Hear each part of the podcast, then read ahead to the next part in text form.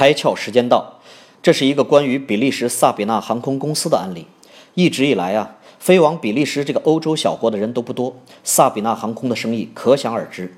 但是在米其林指南推荐的和卢比三国值得专程一游的三星级目的地中，比利时呢竟然占了五个。而令人吃惊的是，比利时北边的旅游大国荷兰只有一个三星级目的地阿姆斯特丹。于是，一则为萨比娜设计的广告诞生了：美丽的比利时有五个阿姆斯特丹，流氓吧？大河有水，小河满。作为航空公司的萨比娜就这样赢得了更大的生意。